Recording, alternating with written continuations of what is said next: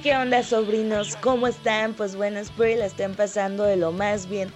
Como ya les comenté en el podcast anterior, en esta ocasión vamos a platicar sobre la amistad. Siento que es uno de los temas más difíciles que voy a tocar porque, siendo sincera, la amistad es una de las cosas que para mí son como tan complicadas, tan complejas, tan cabronas, en el sentido que yo no he tenido tantas parejas sentimentales y, para ser sincera, yo no empecé a tener amigos hasta que ya era grande. O sea, sí, en la primaria tuve amigos, pero eran como uno, dos, eran contados.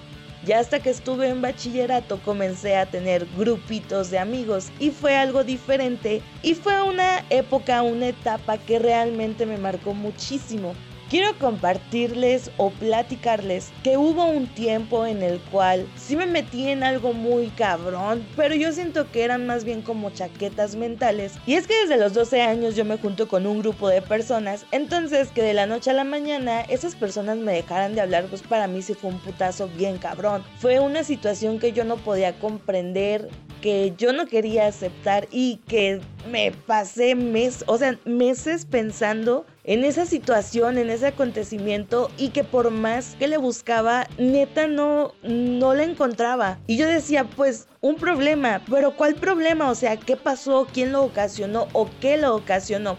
Total, al final dije, pues a la mierda, ni ellos ni yo. Dije, yo me estoy desgastando mentalmente por estar pensando en estas personas y no es la de ahí. Bueno, esa fue una situación. Después sentí que mis amigos se estaban alejando de mí, pero realmente dije, no, a ver, aguanta, es que no se están alejando de ti, Sandra. Más bien tú te estás alejando de ellos y por pensar que ellos se alejan de ti, pues tú inconscientemente estás echándote para atrás. Y yo decía, güey, ¿por qué no me buscan? Pero también pensaba, ok, pero tú los puedes buscar, tú puedes llamarles, puedes mandarles un mensaje o decirles, dude, tengo ganas de verte, tengo ganas de platicar contigo. Y por ejemplo, me di cuenta que no es lo mismo estar en Vicente Guerrero y que ahí puedo ver a mis compas o puedo salir con ellos o estoy más al alcance de, ellos que estar acá en Durango. Porque había veces que iba a Guerrero, otras veces que no. Y cuando iba yo me sentía como, como que ya no tenía amigos, ¿saben? Como que ya no había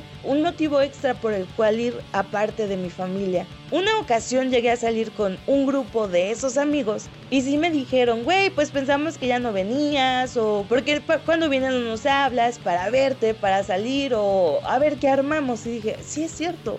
O sea, realmente ellos jamás se alejaron de mí sino yo era la que me estaba alejando de ellos. Y les digo, no sé, para mí la amistad ha sido como una un pedo muy cabrón que a veces me cuesta mucho trabajo entender, comprenderlos, pero también me digo a mí misma, tranquila, no trates de siempre buscarle una solución o una explicación a la situación que está pasando. Porque, por ejemplo, cuando tienes amigos que tienen pareja, pues obviamente van a preferir a su pareja que a ti. Imagínate, no sé, que trabajan de lunes a viernes, el sábado por la noche, pues es como el rato relax con su pareja o todo el domingo se la pasan juntos o X cosa. Entonces, pues no sale sobrando, pero ellos sí quieren o prefieren estar con esa persona, o sea, aunque sea un ratito. No es que tú quedes como al final, simplemente que como personas, como seres humanos llegamos a tener ciertas prioridades. Es así como yo a veces digo, güey, ya es fin de quincena, me quedan 300 varos, pero ya nada más me queda un puto cigarro. ¿Qué hago? ¿Compro un cigarro al día o compro una caja de 50 y algo pesos? No, pues compro la caja de 50 y algo pesos, no compro golosinas o me voy caminando al trabajo para poder comprarme mi caja de cigarros. Yo lo veo como que son ese tipo de sacrificios que tenemos que llegar a hacer como personas para recibir una recompensa o para estar satisfechos nosotros mismos. Igual conforme vamos creciendo, no siempre seguimos conservando las mismas amistades o no siempre seguimos encajando con las mismas personas, porque hay que ser sinceros, en muchas ocasiones nuestra forma de pensar cambia, nuestra forma de vivir, nuestros pensamientos, nuestros gustos que algún día nos unieron como compas, camaradas, tú vas a ser mi amigo hasta la eternidad, eso cambia. También tiene mucho que ver el lugar en el que estás viviendo.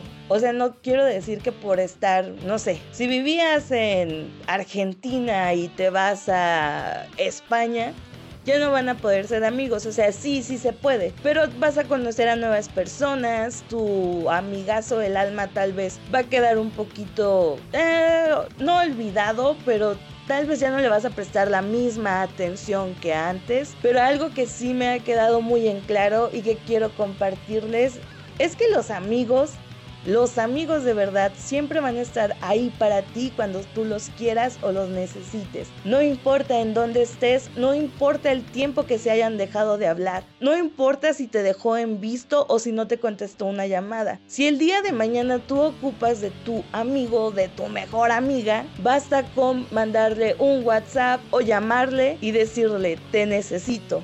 Y créanme que van a estar ahí a su lado para lo que ustedes necesiten. Se los puedo decir por experiencia, porque en este tiempo me he topado con un par de personas que me han demostrado que no importa si los conozco de toda la vida o los conozco desde hace un par de meses. Sé que son personas con las cuales yo puedo confiar y puedo contar y ellos pueden contar conmigo. Sobrinos, hasta aquí el podcast de esta ocasión. No sé si ustedes me quieren hacer llegar un comentario, alguna historia, alguna Me pueden escribir a mi Instagram o a mi página de Facebook y me encuentran como Sandra HXC. Recuerden, es Sandra con Z, no con S. Y bueno, mi nombre es Sandra Cuña y nos vemos hasta la próxima.